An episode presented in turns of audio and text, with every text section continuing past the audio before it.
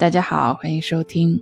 时隔半年，我终于、终于、终于又来更新了。呵 呵之所以啊停更了这么久，一是因为之前有其他的工作安排，不得不暂停更新；二是随着啊玄奘在印度旅程的深入，各类神话故事也越来越多，越来越迷，所以呢，时不时会感到困惑。那作为一个嗯，不坚定的唯物主义无神论者，说到一半的时候，突然闹不清究竟应该如何把这趟史诗般的旅程客观的给大家呈现出来，所以困惑之外还有些许惶恐。正所谓口业如山啊，这些流传了几千年的神话故事，要是说的不好不究竟，恐怕误读了玄奘法师的本意。所以这段时间闲暇之余，也阅读了一些宗教相关的其他书籍。嗯，不过没曾想，越读越觉得，啊，这个话题其实是一个无底洞。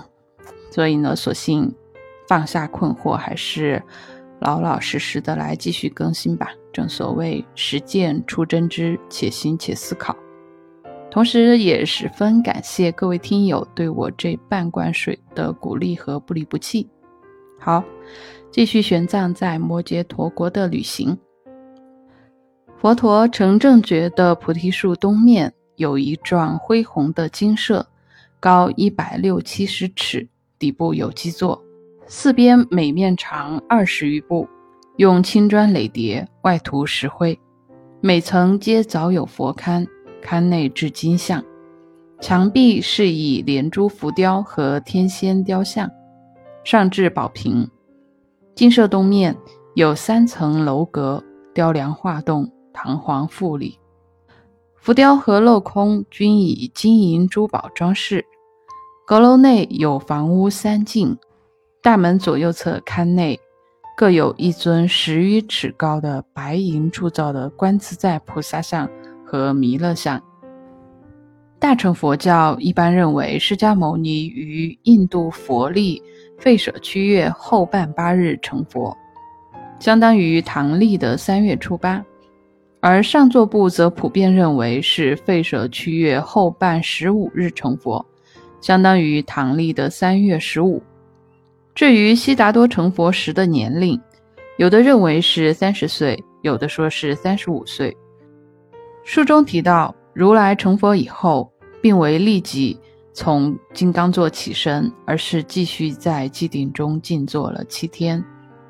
出定以后，往菩提树北面而去，经行七日，于东西向来回行走了十余步，足迹所到之处，留下了十八处莲花纹样的意象。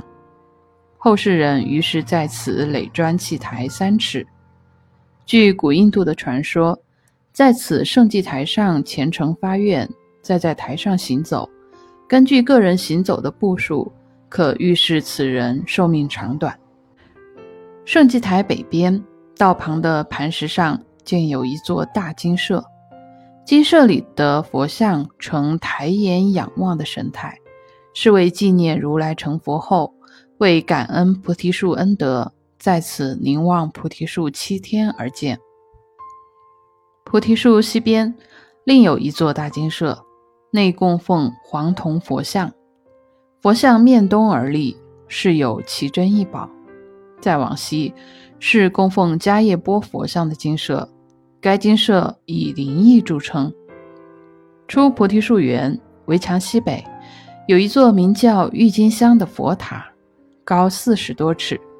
由曹举扎国及今阿富汗境内的一位商人修建。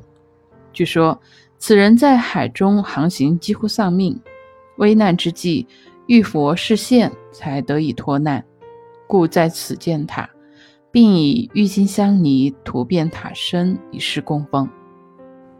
菩提树园南门外有一大一小两个水池，池水清澈，宁静如镜。如来成正觉后，曾在这里洗衣服。东岸的树林是如来成佛前修苦行六年的地方。据传，悉达多修苦行这六年内，每天只吃一粒芝麻和一粒麦子为生，以致形容枯槁，要扶着树才能站起来。故后人在林子里建起精舍，供奉如来苦行像。我们不知道佛陀靠着这每天一粒芝麻加一粒麦子的苦行方式，如何能活过六年？但还好，最终被，嗯，佛陀证明这种修行方式是无效的，并不能通向正悟。否则，他老人家现在就是埋在历史长河里的一堆骨灰，什么都不是了。类似以上所述的这些圣迹，在菩提树园周边有太多太多，数不胜数。包括享福外道的人神供奉的每处圣迹，都流传着关于佛陀的神话传说，难以一一例举。每年到了比丘安居日结束的时候，来自四面八方的成千上万的僧俗便在此庆祝七天七夜。所谓安居，之前也有提到过了。印度的僧侣在雨季来临之际，开始进入安居期。期内闭关修行，禁止外出，直至三四个月后雨季结束。好，到这里呢，第八卷就结束了。第九卷仍然还是摩羯陀国。